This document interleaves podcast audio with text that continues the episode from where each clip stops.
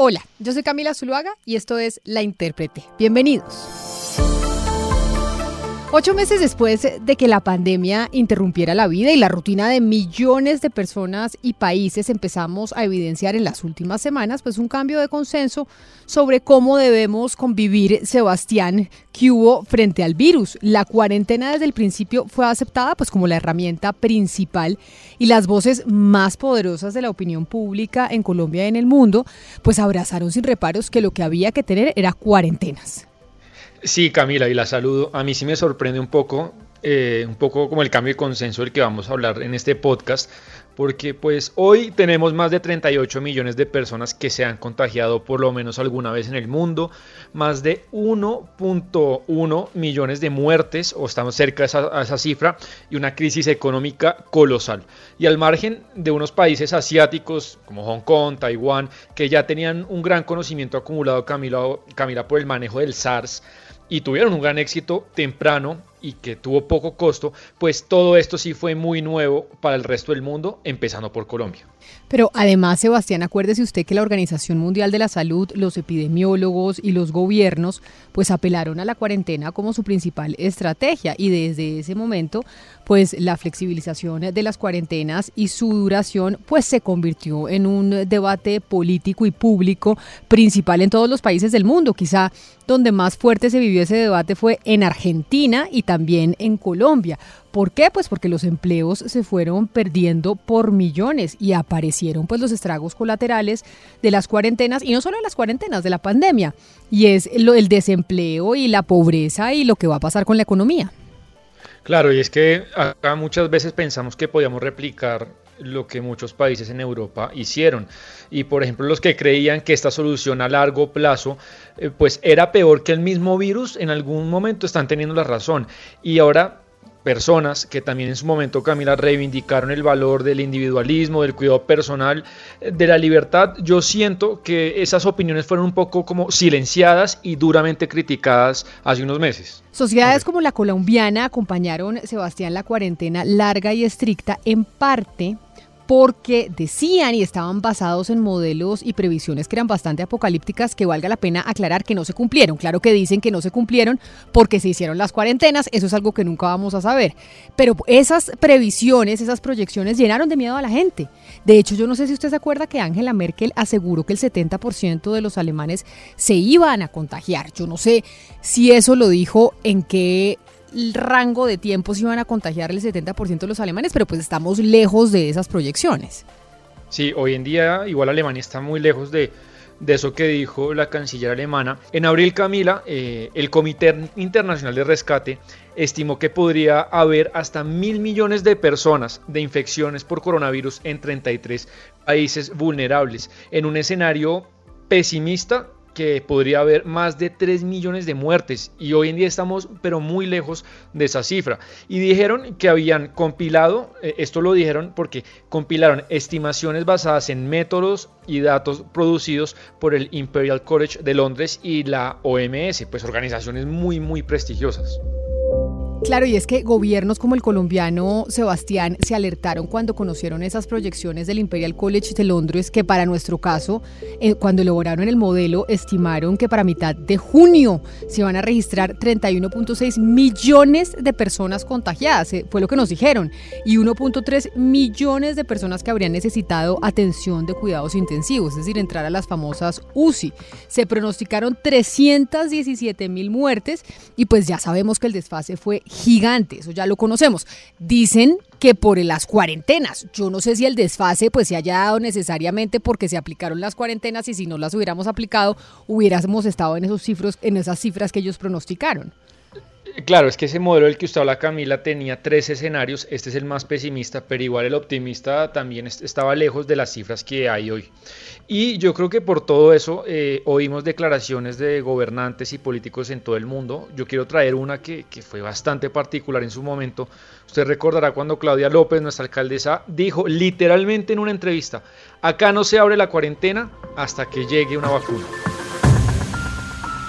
¿Cuándo podríamos levantar la cuarentena? Me pregunta a mí todo el mundo todos los días. ¿Cuándo podríamos levantar las restricciones? Cuando tengamos vacuna. Cuando tengamos vacuna, con mucho gusto levantamos las restricciones. Mientras no tengamos vacuna, solo tenemos dos mecanismos de control, cuidado. Uno, hacer más testeo, aplicar más pruebas. Y otro, hacer aislamiento obligatorio, cuarentena. Y a propósito de esos modelos y de lo que dijo la alcaldesa Claudia López, pues le preguntamos al colombiano Andrés Vecino, que es investigador de la Escuela de Salud Pública de John Hopkins y uno de los expertos que más están consultando los medios durante la pandemia. Lo que dijo Vecino es que la elaboración de esos eh, modelos pues fue muy equivocada. Los modelos siempre son imperfectos. Los modelos eh, siempre tienen problemas y tienen muchísimos supuestos. Eh, yo creo que los modelos fueron positivos en el momento inicial para poder tomar unas decisiones, digamos, iniciales. Yo, por ejemplo, creo que los cierres tempranos fueron acertados hasta abril, básicamente. Eh, porque permitieron al país, digamos, prevenir que hubiese habido un, Guayaquil. Eh, sin embargo, yo sí creo que eh, hemos seguido descansando en los, eh, digamos, o, confiando más bien en los modelos eh, durante un muy largo periodo de tiempo. Yo creo que eh, nos hemos rezagado, de hecho Colombia menos, pero otros países, particularmente en, la, Latinoamérica, nos hemos rezagado mucho en recolección de datos para realmente poder calibrar esos modelos. Y, y, eso sí hace ver esos modelos a veces un poco más o bastante más catastróficos de lo que realmente ha ocurrido. Y hay otra voz, Camila, una voz que fue polémica, eh, yo la he oído varias veces en la región, que es Marcelo Pereta, él es secretario del Sindicato de Farmacéuticos y Bioquímicos de Argentina, él sale en entrevistas y en muchos medios, y él sí, desde muy temprano, pues dijo eh, eh, cuestionaba la cuarentena. Él decía que estaba totalmente equivocada la OMS y él incluso en su país pues promovió eh, con un hashtag una campaña que decía no te quedes en casa. Todo lo contrario de lo que decía Alberto Fernández. Oigamos al señor Pereta pues con su campaña. Bueno, pero este, cabe reflexionar respecto de lo que dicen las autoridades, porque pueden equivocarse. De hecho, las autoridades de la Organización Mundial de la Salud, de mi país y probablemente del de ustedes, eh, han incurrido en serias contradicciones. Fíjense que en la República Argentina, mis profesores, que son los infectólogos del presidente, están diciendo en televisión nacional diariamente todo lo contrario a lo que nos enseñaron a nosotros en el grado o en el posgrado, que encerrarse es la única solución, que hay que tener, estar atento en la velocidad del contagio, en la curva, en la matemática, eh, y todas cuestiones que eh, atentan contra el sistema inmunológico, que en el fondo es lo único, o lo principal, no lo único, que nos va a defender frente al COVID. El encierro, para que quede claro, disminuye el sistema inmunológico, lo reduce, lo debilita, porque el encierro, en el encierro uno engorda, uno toma más alcohol, se empastilla más, toma más psicofármacos, fuma eh, y, crecen las preocupaciones y además los problemas eh, cardiológicos. Todo eso es un combo muy lesivo, muy dañino, que en la República Argentina y en muchas otras partes del mundo está disparando eh, los enfermos y muertos. Es que él y otros expertos avalaron como, es que yo creo que nadie ha criticado las cuarentenas, las de dos semanas o las de dos meses, pues para fortalecer y preparar el sistema de salud, que se eduque la población, que sepamos a qué nos estamos ateniendo, eso todos lo entendíamos. Pero lo que se está criticando por parte de muchos expertos es la idea de cerrar los países o medio país por cerca de cinco meses, como ocurrió, por ejemplo, en Argentina, en el país del señor Pereta y en el nuestro, en Colombia. Sí, es que cuando uno defiende esa postura, Camila, muchos dicen, ah, no, es que usted es como Trump, que, quieres conocer el virus. Estoy de acuerdo con usted, no se trata de eso. Y, lo que ocurre es que la pandemia desde julio, pues fue cediendo terreno en Europa, bajó un poco los niveles, mientras que en Estados Unidos, México, Brasil y la India, pues los picos explotaron y la pobreza también aumentó mucho. Y el FMI esta semana, Camila, corrigió su pronóstico de caída de la actividad económica para América Latina, que ya no será tan alta, todavía muy alta, pero será el 8.1%, la peor caída en un siglo en nuestra región. Sí, pero cuando hablamos de esto de las cuarentenas, por lo menos en América Latina sentimos que es como un periódico de ayer, pero es que esto otra vez está en los periódicos actuales del mundo. ¿Por qué? Pues porque en Europa se están viendo desde hace semanas, Sebastián, rebrotes. Ya vimos Inglaterra, Francia, España.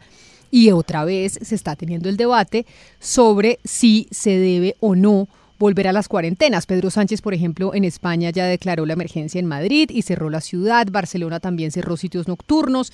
Liverpool cerró bares y restaurantes. Así que, a pesar de que en América Latina nos parezca un periódico de ayer, es que este es el debate que se está dando en el mundo y que seguramente volveremos a tener. Y claro, porque nosotros estamos rezagados unos meses allá ojalá no, no, haya el rebrote que ellos están teniendo. Y a raíz de estas medidas, Camila, como en Madrid, como en Liverpool, pues la semana pasada lo que conocimos, y fue algo muy sorprendente, algo que se llamó la Declaración de Great Barrington, que miles de científicos pidieron que no se considere más el encierro, eh, la cuarentena estricta, por sus gravísimas consecuencias. Y uno de sus líderes, Camila, de esta declaración es Hayanta Bhattacharya, que dirige el Centro de Demografía de Salud y del Envejecimiento de la Universidad de Stanford, universidad muy prestigiosa, y así pues justifican su posición de no más cuarentena estricta.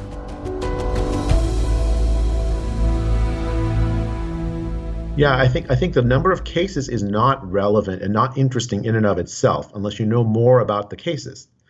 El número de casos no es relevante en sí mismo. Los casos entre grupos vulnerables es algo que sí debemos mirar de cerca y estar preocupados por ello. El número de casos entre grupos eh, poco vulnerables como niños no es relevante. Se cerraron colegios, universidades, esos cierres tuvieron un costo muy grande. El tema es que una cuarentena general impone costos a los grupos vulnerables y a los grupos no vulnerables. Para unos es beneficioso y para otros es muy perjudicial. Y no hablamos solo de costos económicos, sino también costos de salud. En este debate, Sebastián, Suecia se viene convirtiendo casi que en un símbolo de los anticuarentena por cómo ese país afrontó el coronavirus y cómo lo tiene controlado en este momento. Aunque pues obviamente al principio falleció mucha gente en Suecia. La gran pregunta es si lo hicieron bien. Pues esto es lo que piensa también el profesor eh, Hayanta, que también le preguntamos por Suecia. Yeah, I mean, I think Sweden, uh, very early on, They made a mistake el error que cometió Suecia fue al principio, al no proteger a los ancianos y a los sitios de adultos mayores. Eso explicó la alta mortalidad en marzo.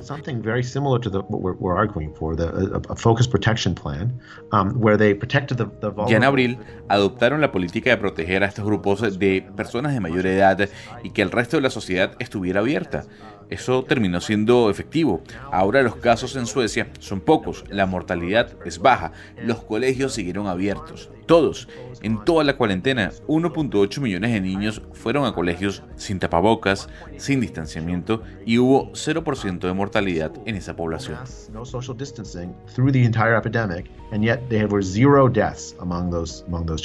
Sí, de acuerdo. Suecia fue como el símbolo del debate mundial de, de si cuarentena sí o cuarentena no.